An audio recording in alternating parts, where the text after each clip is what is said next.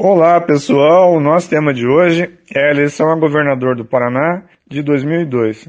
Em 2002, a eleição a governador teve o registro de 12 candidatos, mas a disputa principal foi polarizada pelos senadores Álvaro Dias e Roberto Requião.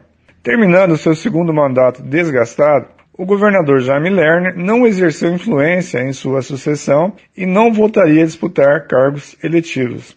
As legendas que disputavam a eleição presidencial apresentaram candidatos ao governo do Paraná, visando, se não a vitória, pelo menos estruturar palanques fortes aos presidenciáveis no território do Estado. O PPS lançou a candidatura de Rubens Bueno, ex-prefeito de Campo Mourão e destacado parlamentar de sua bancada na Câmara Federal. O candidato finalizou com 7%, ocupando a quinta posição. O PT apresentou a candidatura do padre Roque Zimmermann, deputado federal, nas duas últimas legislaturas. Padre Roque obteve 16% dos votos, chegando em quarto lugar. Ainda hoje, é a maior pontuação obtida pelo PT nos certames ao Palácio do Iguaçu. Em 2002, registrou-se a primeira incursão do candidato Beto Richa, do PSDB, como pretendente a comandar o Palácio do Iguaçu. Filho do ex-governador José Richa, Beto Richa procurava forjar seu caminho nas fileiras tucanas exercendo naquele momento mandato como vice-prefeito de Curitiba, após ter sido eleito e reeleito como deputado estadual. Beto Richa chegou em terceiro lugar, obtendo 17% dos votos.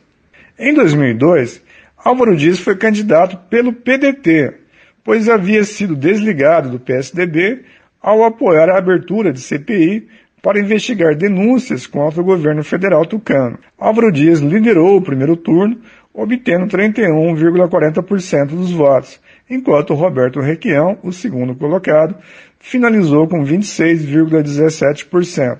A decisão ficaria para o segundo turno. Na disputa ao Senado, os eleitos foram Osmar Dias, do PDT, reconduzido a mais um mandato, e Flávio Arnes, então filiado ao PT. Ao que tudo indica, a aliança de Requião com o PT foi decisiva no segundo turno.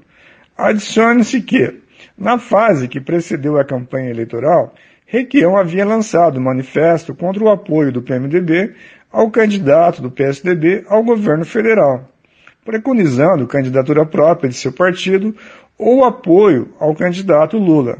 Como opção, registrou-se como pré-candidato a presidente.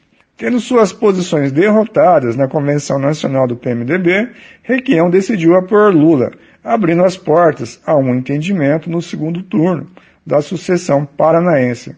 Havia o precedente de 1998, quando PMDB e PT haviam feito coligação nas eleições ao governo e ao Senado. Apoiando Lula a presidente e recebendo apoio do PT à sua candidatura no segundo turno, Requião somou forças para, na fase final, ultrapassar o seu oponente.